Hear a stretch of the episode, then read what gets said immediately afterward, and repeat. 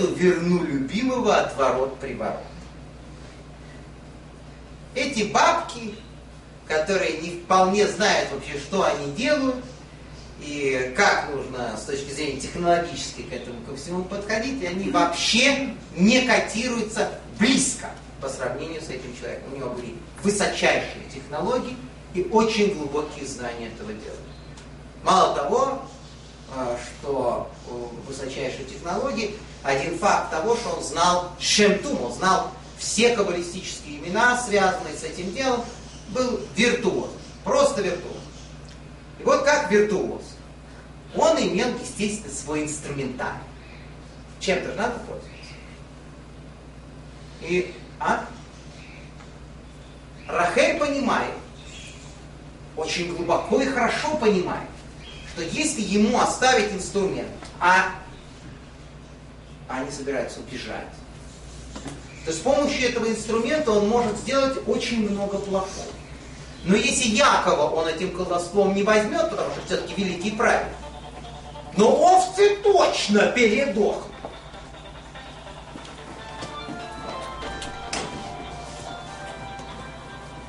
Овцы точно. То есть будут большие проблемы. Мало ли кто умрет.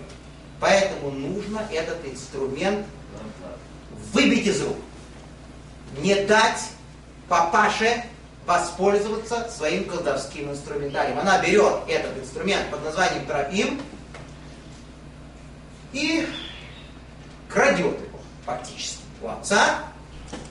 Уезжают они, и когда Лаван нагрянул, и когда состоялся последний разговор Лавана с Яковом, и когда они разошлись, и когда выяснилось, что они не могут победить друг друга, потому что у Якова еще нет Торы в руках, а Лаван осознает, что нет такой силы, которая может победить нашего дедушку окончательно.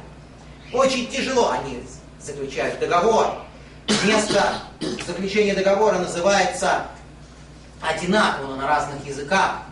Арамейский язык, кривозеркальное отражение еврейского языка, это тот язык, на котором называет это место Лаван.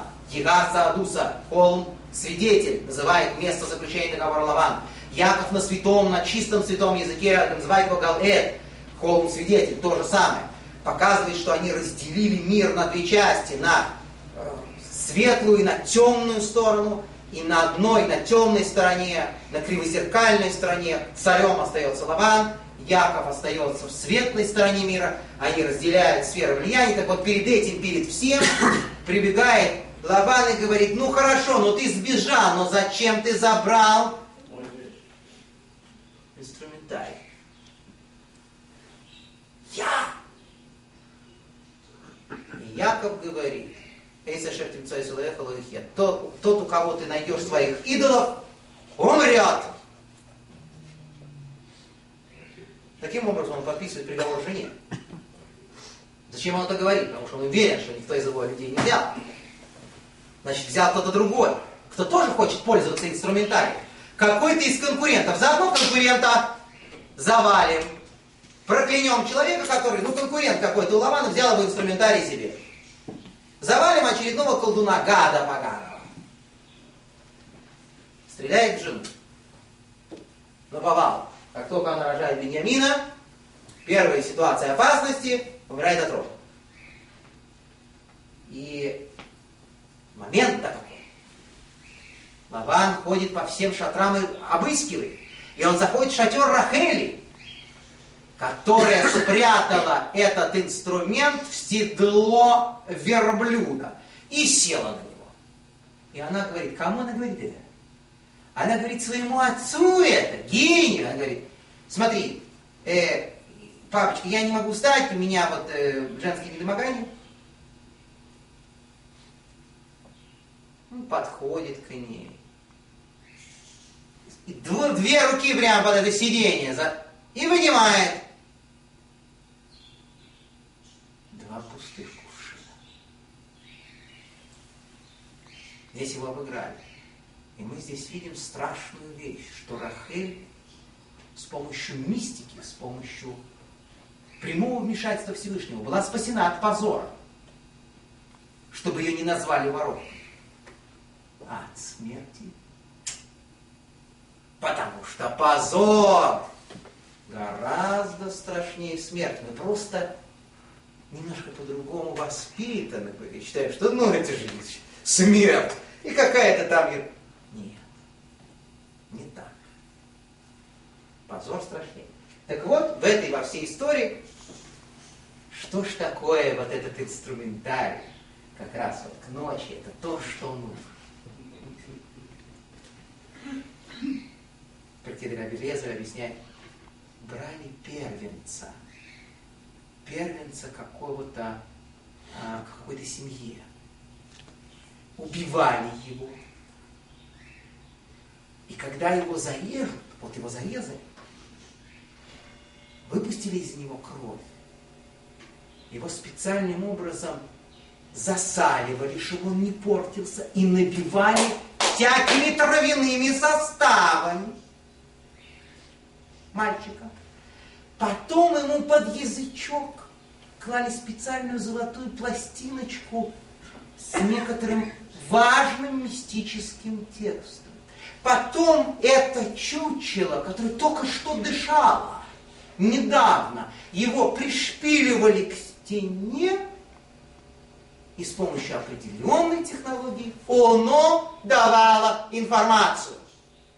Что это такое? Это использование смерти, силы смерти. То есть вот как смерть, которая вот только что человек умер, и жизнь, да, жизнь ушла, душа ушла, и вот она рядом еще находится. Мы же вами 7 дней сидим, душа находится рядом. Значит, использовать два момента, что душа, с одной стороны, ушла из тела и уже обрела некое видение и понимание мира новое. Она находится уже в новом уровне, да? А с другой стороны, она еще близка. Как сделать так, чтобы она что-то транслировала через мертвое тело? Вот она технология. Что душа, которая не может успокоиться, потому что тело никто не хоронит. Более того, оно стоит. Оно пришпилено к стене, оно стоит как живой. О! Поэтому душа не может успокоиться. Как известно, любую тему можно излагать любое количество минут и часов. Или часов. И поскольку мы сегодня немножко ограничены во времени, сегодня нам надо охватить огромный период в жизни про отца Якова, мы, конечно, не успеем охватить все подробности.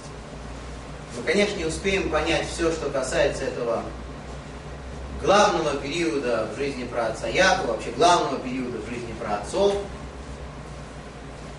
того времени, когда на свет появлялись дети про отцов, 12 колен Израилевых, основатели 12 главных направлений, 12 главных семей еврейского народа. Однако приступим сразу к делу. Э, мы все время говорим, так почему-то получается, про врагов. Про врагов Якова. Говорили про врагов Схака, про Ишмаэля, про арабов говорили. Описывали некоторые особенности этого нашего оппонента. Вспоминали то, что в конце жизни Ишмаэль раскаялся, то есть, что некоторые положительные черты у Ишмаэля и его потомков имеются. Говорили про Исава с его совершенно неисправимостью, с его прекрасной головой и совершенно отвратительным остальным всем, что у него было.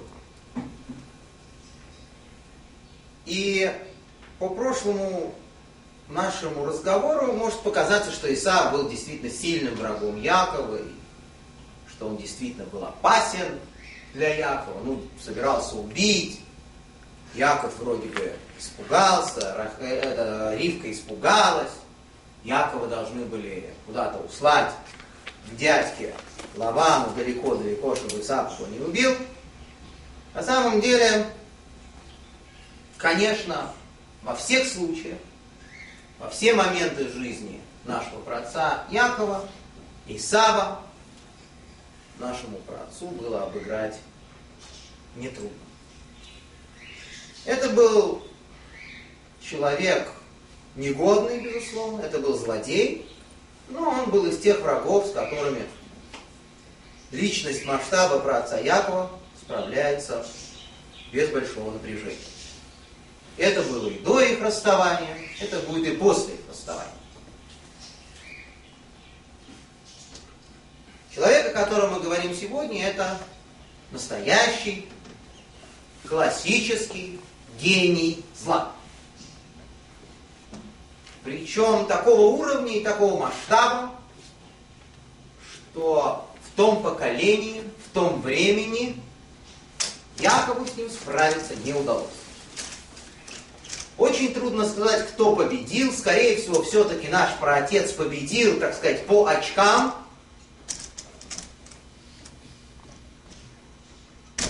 Хотя эти очки надо еще подсчитывать. Тем не менее, это уже таки да была битва интеллектуальных гигантов. И поначалу Яков очень сильно начал проигрывать. И только потом, гораздо позднее, когда он научился немножко как-то воевать с Лаваном через 14 лет их жизни в одном доме, только после этого наш праотец несколько отыгрался. Сейчас мы с вами расскажем четыре истории. Четыре истории об одном и том же событии. Вы знаете, что праотец Яков приходит э, к Лавану жениться, вы знаете, что у Лавана есть две дочери, старшая Лея и младшая Рахель. Вы знаете, что Яков э, полюбил Рахель и приходит к Лавану, к своему замечательному дяде, будущему тестю, и говорит ему, э, что я буду работать для тебя семь лет за твою младшую дочь Рахель. И также вы знаете, что произошло дальше. Так вот, что же именно произошло дальше? Первый вопрос, который мы оставим за скобками, мы не будем его сегодня обсуждать. Просто в силу невозможности моей понять сущность этого вопроса, это проблема и этот вопрос, ну, очень превосходит степень моих знаний, степень моей компетенции. Почему Яков сам предлагает Лавану работать за Рахель 7 лет? Кто его тянет за язык? Можно я женюсь на твоей дочке? Через неделю. Мог сказать он. Вместо этого Яков говорит, давай-ка я 7 лет поработаю и женюсь на твоей дочери Рахель. Если искать какие-то простые, вроде бы, как бы, простые в кавычках ответы, можно думать, что Яков понимал, э, мол, что Лаван не отдаст ему просто так, в любом случае. И что за семь лет Яков своей праведностью, своими заслугами сможет очень помочь Лавану чем-то. Да? В любом случае, пребывание праведников в доме 7 лет. Тогда спрашивается, почему это не 5 лет и не 10 лет. Есть два листа в книге Зомов, которые посвящены ответу на этот вопрос. Связано это с тайной двух очень важных и сложных заповедей Торы. Одна называется Шмита, седьмой год, а вторая называется Йовель, 50-й год, когда семь раз по семь лет считается в Святой Земле. И с каббалистической точки зрения это очень сложно, очень глубоко объясняется. Может быть, когда-нибудь, когда мы с вами немножечко э, более глубоко будем знать открытую часть Торы, мы сможем и в этом разобраться. Сейчас мы оставляем этот вопрос за скобками, ответив на него очень общо, сказав, что у Якова были глубочайшие резоны для того, чтобы подождать 7 лет, и именно после этого семилетнего цикла жениться на Рахель. Но дальше происходит страшная история, где Лаван, интеллектуальный гений, монстр, обыгрывает нашего праотца по всем статьям. Происходит следующее. Когда еще Рахель договаривается с Яковом о том, что, мол, мы поженимся, Рахель предупреждает Якова и говорит, что у тебя ничего не выйдет. Папа тебя обманет.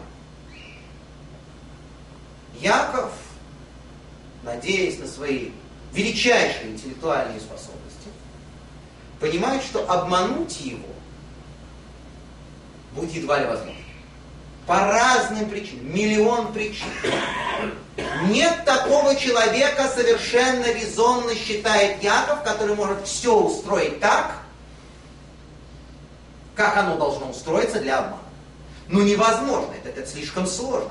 Ни одна голова, ни один интеллект, даже самый великий человеческий интеллект, не может вместить столько деталей, столько людей вокруг. Ну как это можно взять человека, обмануть и подсунуть ему не ту жену, когда он еще этого ожидает? Он ожидает, что его обманут. Ну что, как? Невозможно.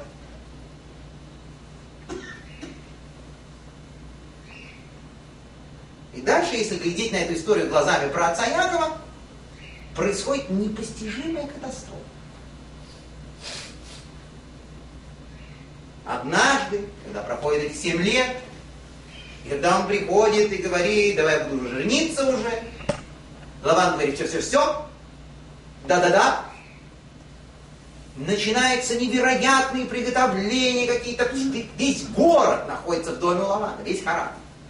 Все поют и танцуют, все уже выпивают. Яков приходит с работы вечером. Это вообще анекдот, а не история. Яков приходит с работы вечером, он даже не в курсе. То есть, ну, вроде бы свадьба должна быть вот-вот, но он идеально соблюдал рабочие часы, понимая, что каждые пять минут, которые ты для своего работодателя не доработал, это воровство, и он, значит, вовремя, там, с 8 до 6, как по с 10 до 6, сколько у них там было, и приходит домой, и вдруг он видит, что сумасшедший дом вообще.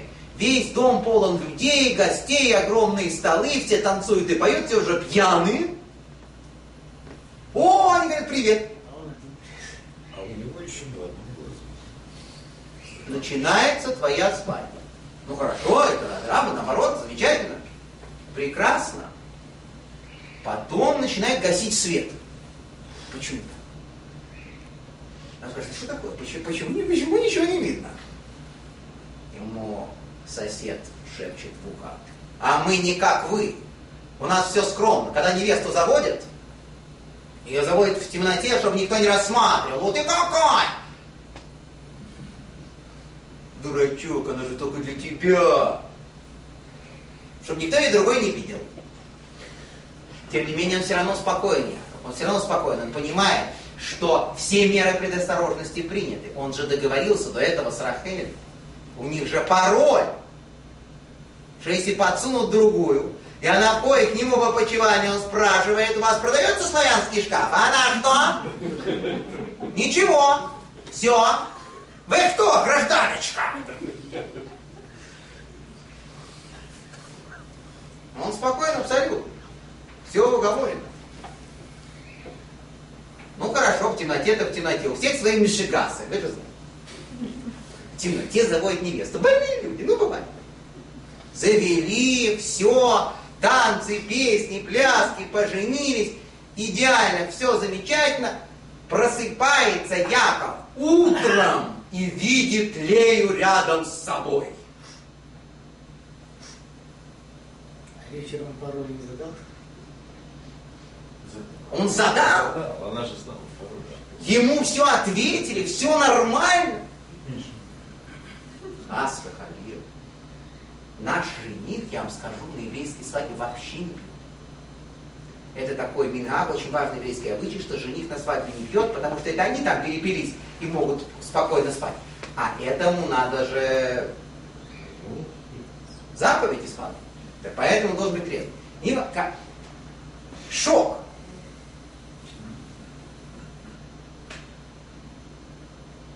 Единственное, что он спрашивает у Леи, а я же тебя называл Рахелью всю ночь. Как же ты мне отвечал? А она ему так спокойно и говорит на это.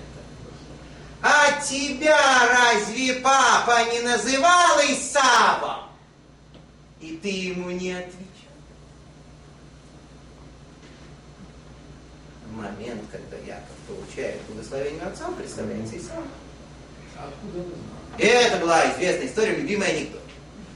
Любимый анекдот, Исаак всем рассказал, какие они все плохие, как они меня обманули, ужиды, вот это все, естественно, было известно. А ты разве не называл себя Исавом? Я только у тебя научился, только у тебя, говорит ему супруг. На этом разговор заканчивается. Другой бы добавил что-то, вы же понимаете, да? Слово за слово. Но речь идет о великих праведниках, поэтому я хорошо. Идет выяснять отношение к Лавану. Об этом разговор впереди. Это была первая история. Вторая история – это история нашей праматери Леи. Великой праведницы, святой женщины, которая участвует в таком, я извиняюсь за выражение, дельце. Зная, что ее любимый Яков, она очень любит Якова. Все эти семь лет она глаз с него не свой, такой великий праведник, такой прекрасный человек. Знает, что он собирается жениться не на ней, вроде, ну, по идее. Или не знает, что он собирается жениться не на ней. Тем не менее, значит, Лаван ей говорит то, что он ей говорит, какие-то слова. Он ей говорит, смотри, ты должна за него обязательно выйти замуж. Почему-то он ей это говорит. Почему-то она соглашается. Соглашается на этот безобразный подлог. Почему? Причины про матери Леи многочисленны.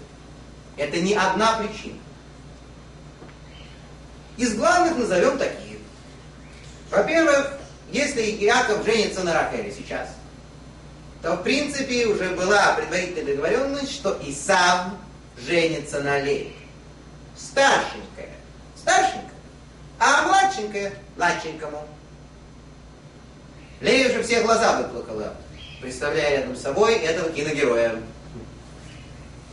Со всеми его замечательными атрибутами и ипостасями. И поэтому она считает, что она сейчас должна срочно выйти замуж за этого, И тогда за второго уже выходить не будет.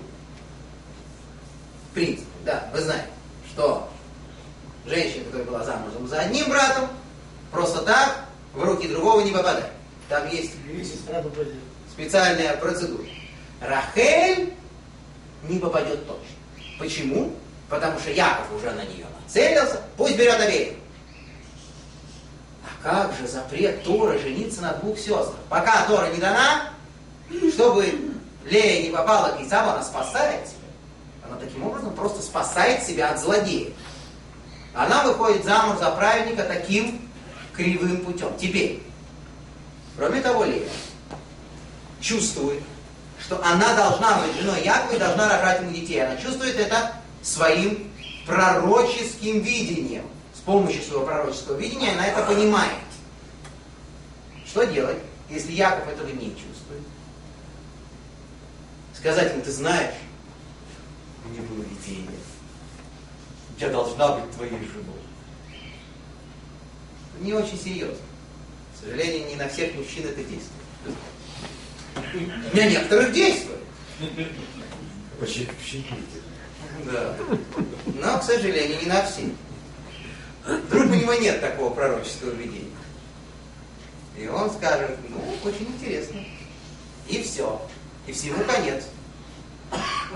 Поэтому для того, чтобы осуществить свое намерение, она идет на этот план. Опять же, учась у самого Якова. Потому что Яков идет на обман отца ради того, чтобы достичь великих целей, чтобы спастись от Исава, чтобы наследство Ицхака было спасено от Исава. Под видом Исава приходит, получает благословение. То же самое делает Лея. Она приходит к Якову, чтобы спастись от Исава, чтобы не попасть к Исаву, к злодею, и чтобы родить тех детей Якова, которых она хочет родить. Очень спорный, очень тяжелый с точки зрения нравственности момент. Но это, конечно, Лабан высчитывает Просчитать Лею нетрудно, потому что у Леи высокие намерения, но она готова ради достижения своих высоких целей идти не очень прямыми путями в данной ситуации. Поэтому Лаван легко с ней договаривается. А Лаван не хотел, чтобы она? Лаван не хотел. Лаван не хотел. Лаван и Лаван были другие. Это четвертая история. Мы пока рассказываем вторую. Теперь третья история. Это Рахель. Это был самый трудный момент. Потому что вроде бы она замуж собралась. Типа. А тут вроде бы ее надо как-то отстранять от тела будущего супруга. Как это делать? И здесь гениальный человек, этот монстр, просчитывает и Рахель тоже. Что он делает? Медленно и красиво он ведет Лею в спальню Якова на глазах у ее сестры. И ждет. Он понимает, что это очень рискованная игра. Рахель может сказать, минуточку. А что здесь происходит? И тогда что произойдет? Что получится?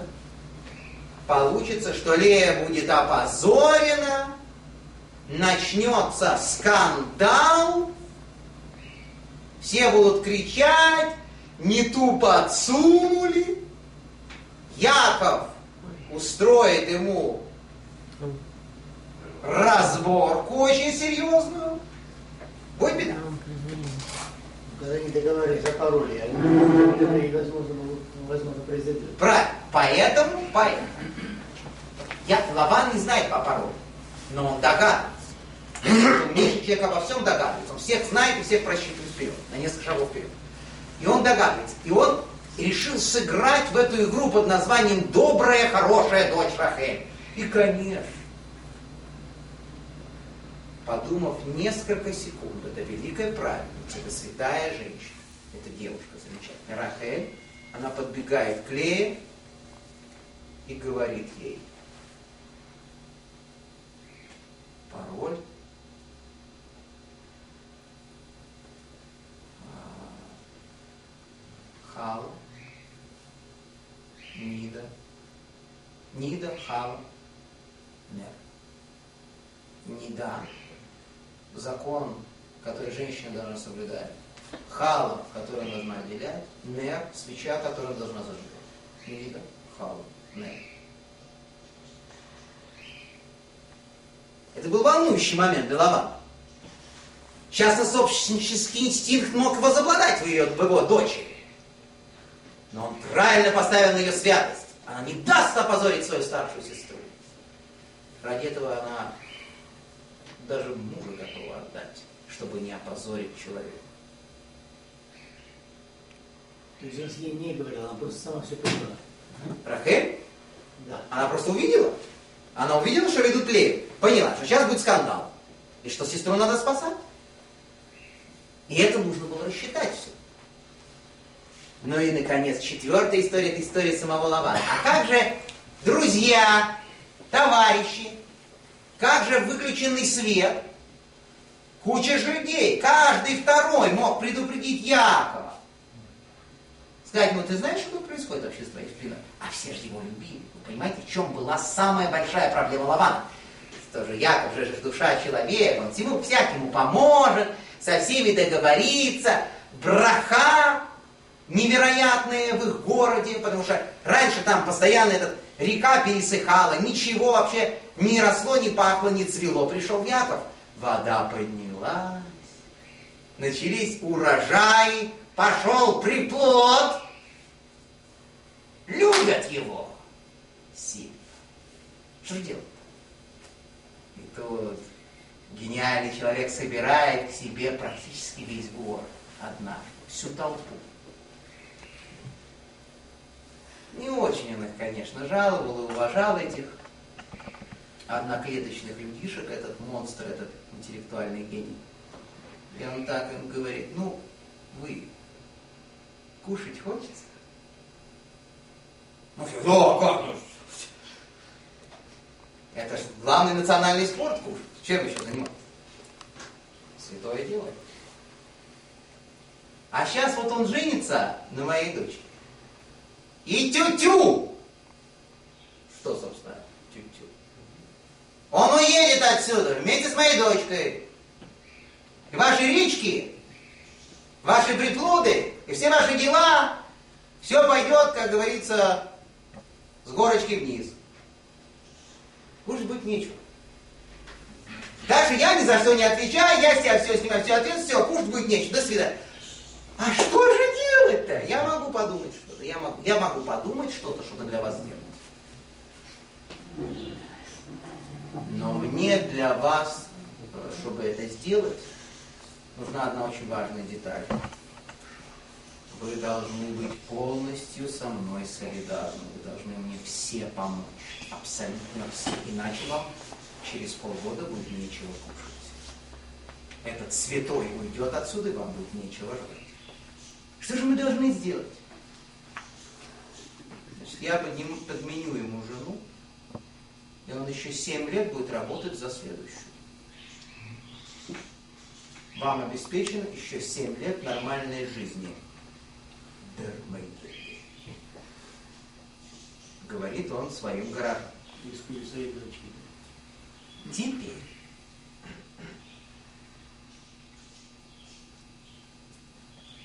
вроде бы этого было бы достаточно. Но это было бы достаточно для примитивного опереточного злодея. Лаван понимает, что даже если ты с ними 25 раз договорился, с, с этим сбродом, обязательно придет один сердобольный идиот и все равно продаст. Поэтому надо все сделать так, чтобы даже этого не слышать. Что он говорит? Я не могу, я ничего не могу, ничего не буду делать. Нет у меня возможности, вы меня выдадите. Да мы никогда, да мы зуб, да и не надо мне ваших зубов.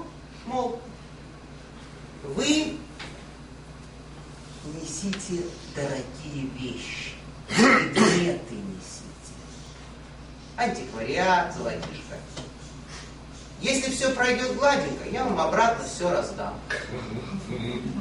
Если один меня продаст, ну, заработаю.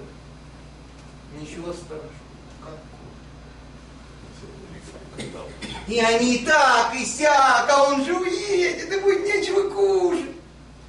Принесли. Но и это тоже не все. Следующим шагом Лаван идет к главному поставщику продуктов питания в город. Привозит к нему это золото, привозит ему все эти предметы. И на эти предметы, на их стоимость делает всю огромную свадьбу. когда все выгорело и все отлично, они приходят, ну, наша золотишко. Поставщику продуктов. Вы это золотишко свое сожрали и выпили. А кто ел на свадьбе? Кто пил? Я? Я был трезвым. Ни к чему не притронулся, потому что я был занят важнейшим делом. Вас, идиотов! Выручал, чтобы этот святоша здесь еще семь лет прожил. И они пришли к этому продавцу, он сказал, что, сумасшедший? Я продал товар, взял предметы, и вообще я закрыл. Все.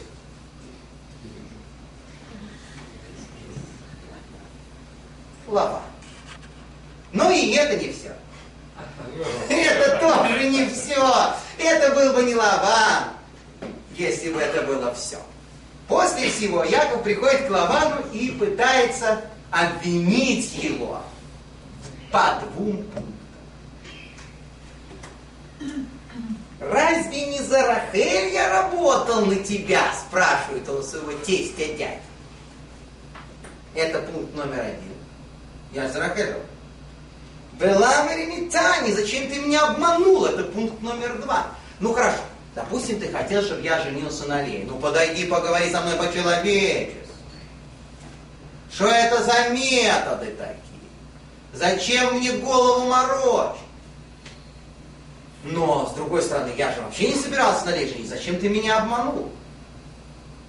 Лаван, не поведя бровью, говорит Якову следующее. То Рахай Макадош, Рахай Манатар очень четко и красиво объясняет. Во-первых, тебя никто не обманул. Вообще. Потому что еще 7 дней, сейчас мы вот допьем и доедим то, что купили. А вот. И через 7 дней ты получишь это тоже. Что я тебя буду обманывать? Не дай бог. Ты работал за Рахель, ты ее получаешь через неделю. Все. А почему я тебе дал Лею перед Рахель? Так у нас есть обычаи в нашей местности выдавать сначала старшую, потом младшую. Какие могут быть претензии? Ты работал за Рахель, ты ее получаешь. Правда, теперь придется отработать Лею потому что моя старшая дочь ничем не хуже моей младшей дочери, за которую ты работал 7 лет. Надо поработать еще 7 лет. Все. А так все условия соблюдены, все прекрасно. Тебе что, вообще свадьба не понравилась? Благодарный! Все. Первый раунд – нашего праотца, к сожалению, вынесли с ринга. Он был полностью побежден. Этот человек, это чудовище, сделал невозможно. То есть тогда, когда все уже было договорено, приготовлено, Яков знал, что это все будет, его все равно могут.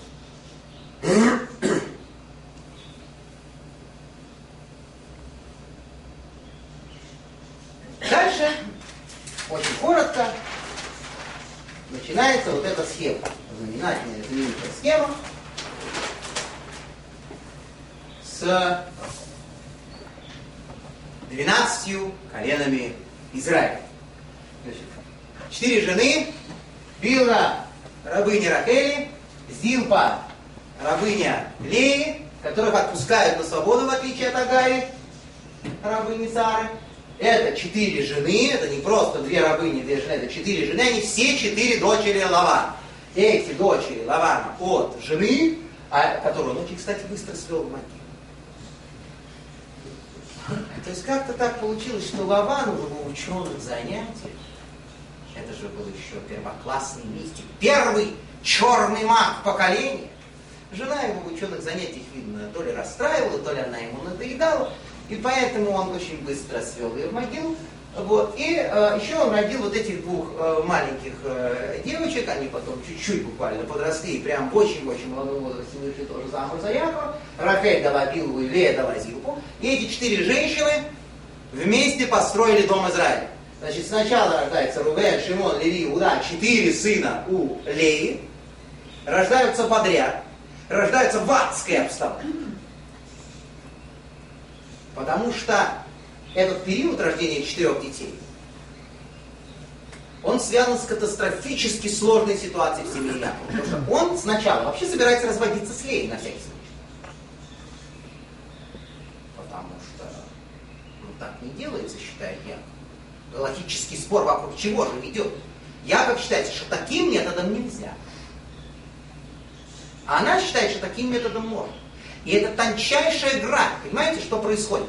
Лея говорит, ты исполняешь приказ матери Ривки и представляешься Исавом для того, чтобы достичь высших целей. Я исполняю приказ своего отца Лавана для того, чтобы достичь высших целей и представляюсь Рахелью. Рифма. Он говорит, никакая не рифма. Потому что Рахель великая праведница, а брать ее Лаван монстр. И э, тем, что я представился Исавом, мы добились великого дела. Вообще, Ицхак переоценил вообще всю свою жизнь, переоценил своих детей, осознал, что такое Исав. А тем, что ты под видом Рахель ко мне пришла, мы добились катастрофы. Какой? Дело в том, что первый сын Якова, Рувен, зачат этой ночью, когда Яков находится с одной женщиной, а представляет себе другую, думает о другой.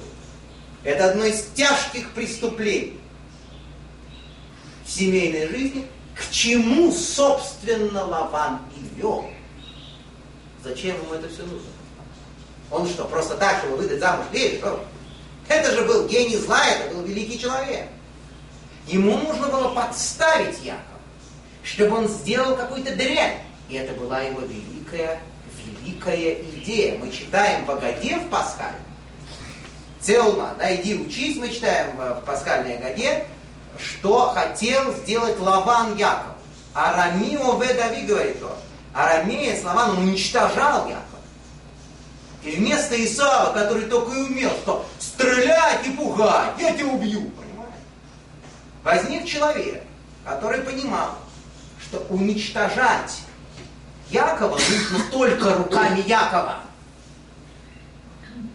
Прозрение настоящее. Великое откровение. Только сам еврей может себя вот этим вот своими поступками, своими глупостями, своими ошибками задушить. Потому что если мы на него будем наскакивать, он всегда будет в позиции несчастного. Его то свыше, то откуда-то сбоку постоянно будут защищать. Зачем это надо? Пусть он будет плохой, пусть он будет делать ошибки, пусть он будет замарываться. И тогда сам отсохнет и отвалится рано или поздно. В этом была гениальная мысль. Поэтому первым делом, так, для начала, для разгона, он меняет ему жен. И такой человек, отец Яков, этого не делают простые евреи, которые полгода поучились Ешиве, чтобы находиться со своей женой и думать про другую женщину. Это наносит страшный вред ребенку. В момент зачатия это страшная поломка, когда человек думает про одну женщину, находится с другой. Потому что так называемый мойкость, но это очень каббалистическая тема глубокая. То есть все намерения отца в момент зачатия не обязательно должны быть направлены к его жене. Что происходит? Рождается Рувейн, который в итоге теряет свое первенство, вынужден отдать свое первенство, Сон Бухор отдать Йосифу, первенцу от Рахели, который аж одиннадцатый, номер одиннадцатый. Потому что он не зачал той святости, в которой был дух. Что означает Реуве? Смотрите на сына. Реуве перевод. Смотрите на сына. Лея в ужасном состоянии. Лея понимает, что Яков ее не любит. Что это означает? Говорят наши комментаторы, что Мифраим Йоков пишет, что такой же, такая же разница, как между светом и тьмой, была между Рахелью и Леей в отношении Якова. То есть так же, как человек может отличить свет от полной темноты, так отличалось его отношение к Рахеле, отношение к Лее. Как он любил Рахель и как он относился к Лее. Он скрывал это изо всех сил, чтобы не обидеть Лею. И это великое достоинство нашего праотца. Но эта женщина была невероятно умна, и она все прекрасно чувствовала.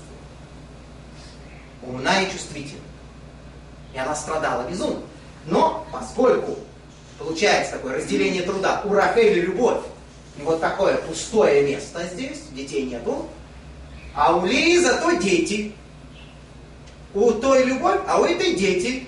Один, второй, третий, четвертый. Каждый раз, когда она рожает следующего ребенка, она надеется, что изменится отношение Якова. Отношение не меняется. Тем не менее, даже после трех детей, когда она родила их, отношение не изменилось, она родила Иуду четвертого. Она поблагодарила Всевышнего за то, что у нее хотя бы дети. Отношений нет. Ничего, пусть дети. Шимон от слова слушает, что Шама Ашем услышал Всевышний Киснуану, и что я ненавидим Алей, говорит страшные слова, что Яков ее ненавидит. На самом деле он, конечно, не показывает никакого плохого отношения. Она все понимает, тяжелейшая история, все это. Потом, значит, Лея прекращает рожать, Рахель после очень тяжелого разговора с Яковом, сейчас не будем разбирать, дает э, свою наложницу, ну, свою эту рабыню, Билгу, Якову жены, и появляется на свет Дан и Нафтоли. Еще значит, два э, сына Якова, номер пять, номер шесть. Потом Лея, видит, что она не может продолжать рожать, а надо, надо 12, должно быть 12, мы говорили с вами. Она дает свою Зилпу, Якову, и рождается Гад и Ашер, номер 7 и номер 8. И потом происходит история со словом. Поразительная история. Отношения между Рахель и Леей. С одной стороны, это отношения сестер, с другой стороны, отношения двух жен одного человека очень сложно, очень запутанно. И только высочайшая праведность этих женщин спасала их все эти годы от конфликта. Первенец Ли, вы знаете всю эту историю, находит поле специальный такой корешок, корень мандрагоры, дудаим, который очень-очень здорово умели в старые времена готовить. Он помогал от бесплодия и немножечко, может быть, даже увеличивал потенцию. Это такой был прямо замечательный продукт. Как называется? Мандрагор, корень мандрагор. Анала Пиагра.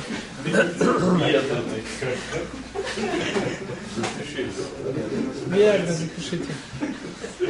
Голова сегодня болит очень устал, не сразу отреагирует. Ответит на ваш вопрос. Прошу прощения. Да, э, значит, не сразу сегодня ловлю, не налету. Да, это самое. Вот. И что происходит? Э, Рахель приходит к ней и говорит, дай мне. У тебя вон сколько детей, ты уже четырех родила, а мне хоть одного родить. Я себе сварю из этого чего-нибудь, и может быть это от бесплодия поможет. Или говорит ту фразу, которую все изучают под увеличительным стеклом. Она говорит, тебе мало того, что ты забрала у меня мужа, ты хочешь еще взять у меня этот корешок. Любовь. Что такое забрала мужа? Отдала мужа? Она немножко ошиблась. Она чуть-чуть э, оговорилась. Что такое забрала мужа?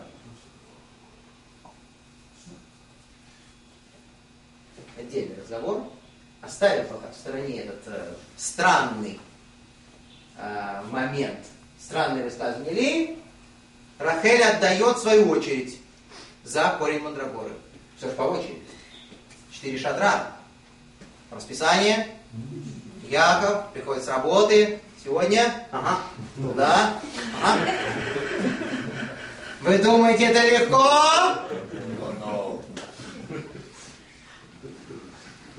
Тяжелая жизнь еврейского праведника, да. Так вот он едет с работы, едет с работы, у него сегодня праздник. Он сегодня едет к Рахель. И в тот момент, когда он подъезжает к дому, навстречу выходит Лея и говорит ему, пожалуйста, у нас замена в нашей команде рассказывает ситуацию, что вот, значит, корень мандрагоры, Рахель тебя уступила. Это поразительно. Любой мужчина скажет, что? Это что такое за мужа торговля? Как так? Что значит уступила? У меня расписание, ничего не знаю. Занят. Сейчас не принимаю. Что это такое? Яков, это же цадик, это же наш дедушка. Ну, поехал на своем осле. Зора, какой-то в Зоре задается такой простой вопрос. Откуда ли я знал, что вот именно в эту секунду он подъедет? Под-. Вы знаете, вообще вопрос, а почему она вышла навстречу? Это э, ее поведение, оно двояко э, трактуется в традиции, вы знаете. С одной стороны, это ужасная вещь. Женщина не должна выбегать навстречу, говорить, пошли. Так, наши женщины, это не скромно. Что она, да, может сделать, еврейская женщина, допустим, когда она в таком настроении находится? Она может, например, красиво одеться, и так перед мужем, туда-сюда, а он читает газету и не замечает. Она не может ему сказать, брось! Пошли! Она так не может. Это не скромно. Поэтому Лея в этом отношении немножечко осуждается. С другой стороны, ребенок, который зачат в эту ночь, номер 9 из Захара, это самый умный, самый талмудический из всех детей Якова. Потому что когда жена мечтает о близости с мужем, когда она к нему стремится, благодаря этому стремлению получаются невероятно умные дети, говорит так. Когда я это сказал на одном из наших собраний тут недавно, э, почему-то наши евреи, среди которых я в этот момент находился, впали в мрачность, а один из них буркнул, где же вы раньше были?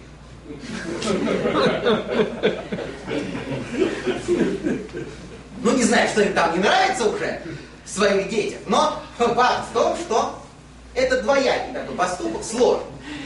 Да. Вот. И э, Зовар говорит, что, во-первых, Лея очень красиво поступила по отношению к Рахель. Если сейчас Яков заедет в шатер Рахели, и она придет, и скажет, так, минуточку, это будет некрасиво, при, при Рахель, его оттуда выдирать, и все это. Это во-первых. Во-вторых, как она узнала, это вообще. Вы знаете, как кричат ослы? Ну, наверное, кто-то слышал, особенности в Средней Азии, люди жили. Это не очень приятный, не очень мелодичный звук, честное слово. И главное, что все ослы кричат одинаково. Это не то, что один осел кричит в соль мажоре, другой в ми бемоль. Нет. Они все, это и все. А теперь мы узнаем, что такое любовь. Лея знала голос того осла, на котором ездила. И могла отличить его от всех других ослов. Всего мира. Когда она издали услышала этот прекрасный мелодичный голос своего возлюбленного, осла своего возлюбленного. Это великан она просто выпорхнула навстречу этому ослу. И нашим людям Это любовь. Да. Много ли наши жены знают про тембры голосов наших ослов? Про наш клаксон, на который мы жмем в нашей машине? Отличат ли они наш клаксон от соседского? Вот вопрос. Ну, это отдельно. Это э, такие чисто лирические рассуждения. Так вот, два ребенка один другого поразительнее рождаются у Якова. И Сахар это великий талмудист, Завулон это великий торговец, великий коммерсант. Один зарабатывает, другой учится, и они всегда так в паре, идеально, просто потрясающе. Конечно, потом Рахель, у нее рождается Йосиф, после всех молитв, после всех страданий, и происходит развязка развязка взаимоотношений Якова и Лавана. Делится она на две части развязка. В первой части Яков отыгрывается. Прошло 14 лет, наш праотец уже, слава Богу, немножко научился боксировать с этим гением зла, он отыгрывается на его мелких рогатых питомцев. Вы знаете эту потрясающую историю, я подробно не буду рассказывать.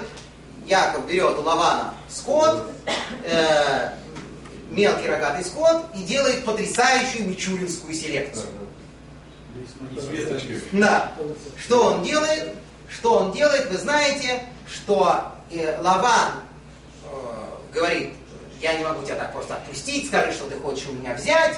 Э, Яков говорит ему, знаешь что, вот я возьму у тебя только крапчатых, пятнистых и полосатых овец, а беленьких, целеньких ты забирай себе, Яков забирает всех пятнистых, крапчатых, угоняет их за три, за три дня пути, чтобы Яков не смог ничего сделать, а дает ему каких-то полуживых всех белых, и мол, ну, Яков вместо того, чтобы сказать, минуточку, как я вот буду, ну как это, мы же договорились, что э, полосат, я возьму полосатых, у меня же здесь нет ни одной полосатой. Ну, слова нам невозможно было. Он 10 раз менял условий каждого договора с Яковом. И причем каждый раз делал это так, что нельзя было сказать, что он обманул. Гений. Так вот, человек. И Он с этими несчастными белыми овцами, он обрезает кусочки от орешника, полосатые такие делает трубочки, палочки, ставит эти полосатые палочки значит, в ручеек, изображает, что как будто бы все дело в том, что овцы в момент зачатия, пока когда на них нападают бараны, смотрят на полосатые палочки. Не смотрят на полосатые, рожают полосатые. Ну это же антинаучно. Что это такое? Да, говорят мудрецы Талмуда, да, антинаучно. Но это же было для дураков сделано. Понятно, что это были сверхъестественные явления, что Яков там руками разводил и рождались полосатые. Но поскольку вокруг ходили люди, если люди увидят, что он занимается тут мистикой всякой, на всяких мистических явлениях, открытых в нашем мире, есть айнара, злой глаз. Это что он тут делает такое? Это как это так из белого барана и белой овцы получаются полосатые дети? О, какой молодец! Злой глаз. Нельзя. Поэтому что? Прохожий говорит, слушай, как же это у тебя из белого барана овца? Современные научные методы, прошу! На экскурсию! Обратите внимание, палочки, которые аккуратно, специальным образом. Здесь очень важно миллиметраж. Сколько отступить от этой палочки до этой. Не трогайте руками. И вроде бы ничего. Ну, человек занимается ученым. Да, экспериментатор. Ничего страшного. Вот. Так в итоге он отыгрывается, он забирает огромные стада, поразительные, совершенно огромные стада, которые он там продает 6 лет, он этим занимается. Становится богатейшим человеком. Лаван по сравнению с ним оказывается просто нищим. Но и отношения портятся окончательно. Яков убегает вместе со всем этим колоссальным достоянием 600 тысяч атар. В каждой по 10 штук. 6 миллионов голов. Население Израиля. А? Население Атланты Здесь кроме баранов есть и приличные.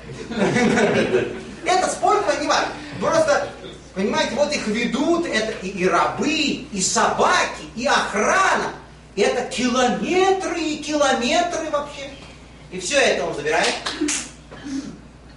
Здесь есть один страшный момент. Он называет Рахель и Лею, разговаривает с ними и говорит, надо бы того, пока ничего плохого не случилось, уходить отсюда. Вот, Лея говорит, хорошо, уходим, уходим, все. Э, и написано в той вот Ан Рахель Велея. И ответили Рахель или Яков. Ну что такое? Раби Иуда, один из величайших Танаим, составителей Мишны, говорит Мидраш Раба, что Рахель умерла раньше своей старшей сестры, потому что ответила раньше старшей сестры. Вообще, если мы находимся в таком мире, говорит простой читатель Мидраш Раба, то вообще надо сразу же брать простыню и ползти. Это... Просто нет. За что она была наказана? Что она умерла раньше времени, раньше лет. Потому что, видите ли, она вылезла вперед старшей сестры и ответила, да, по Торе младшая сестра должна уважать старшую. Но это же, но это же такая вроде бы маленькая шероховатость, такая вроде бы мелочь не отвечать раньше старшей сестры, оказывается, все записывается, все складируется, и в нужный момент черный билетик вынимается и показывается. Была ошибка? Была. Все. Но это не про нас, Амиш, это про великих праведников. С них такой спрос. С нас такого спроса, слава Богу, нет, что не означает, что надо лезть поперед. Того, кого нельзя лезть поперед, понятно, да? Значит, Теперь последний на сегодня это терафим. Терафим это рабочий инструмент Лавана. В свободное время от экспроприации чужой собственности и обманов своего зятя он занимался колдовством на высшем. Это был не какой-то мелкий специалист, который пишет объявление в газете,